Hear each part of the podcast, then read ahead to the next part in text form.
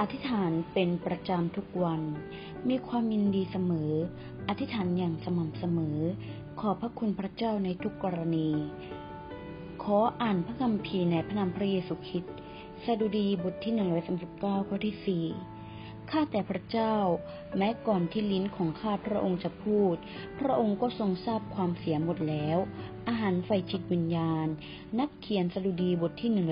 139คือกษัตริย์ดาวิดได้สั่งเสริญต่อองค์พระผู้เป็นเจ้าว่า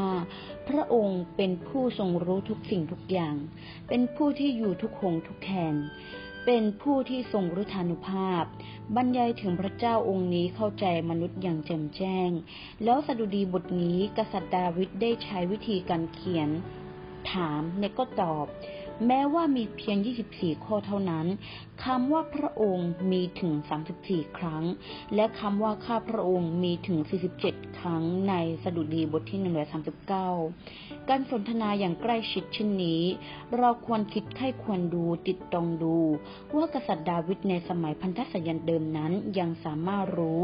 ถึงพระเจ้าเช่นนี้ สื่อสารกับพระเจ้าอย่างลึกซึ้งหันกลับมาดูปัจจุบันที่พวกเราสามารถอธิษฐานกับพระเจ้าได้ทุกเวลาทุกสถานที่ ใช่หรือไม่ที่เรามีความสัมพันธ์ใกล้ชิดและรู้จักพระเจ้าอย่างดีเหมือนกษัตริย์ดาวิดจากนายสดุดีบทที่ 139 ได้บอกเราไว้ว่า กษัตริย์ดาวิด ได้ทูลขอได้พูดคุยกับพระเจ้าถึงแม้มันจะมีแค่ 24 ข้อก็ตามทำให้เรากลับมาดูเราในตอนนี้ว่า ในวันนี้ในยุคปัจจุบันนี้ เราเป็นเหมือนกษัตริย์ดาวิดหรือไม่ ที่ทูลขอไข้ควร แล้วก็ขอความช่วยเหลือจากพระเจ้า ใกล้ชิดแล้วก็สายสัมพันธ์กับพระเจ้าทุกเวลา ฉะนั้นวันนี้เราที่เป็นธรรมิกชน เราก็ควรจะเหมือนดาวิดที่ใคร่ควรพระคัมภีร์ของพระเจ้า เรียนรู้พระธรรมของพระเจ้า อธิษฐานต่อพระเจ้า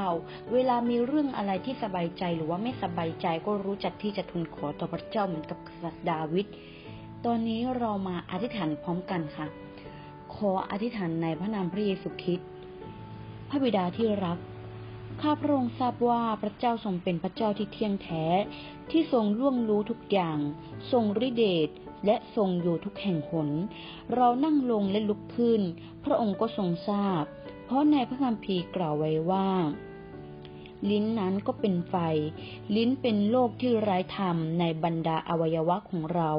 เป็นเหตุให้ทั้งหมดมีมนทินไปด้วย เรามักจะอารมณ์ร้อน กล่าวคำหยาบที่ไม่สร้างสรรค์ทำให้ผู้อื่นสะดุด แม้กระทั่งทำให้เราห่างไกลจากพระเจ้าโดยที่เราเองไม่รู้ตัว ขอให้เราทุกคนนั้นทูลขอความอ่อนแอ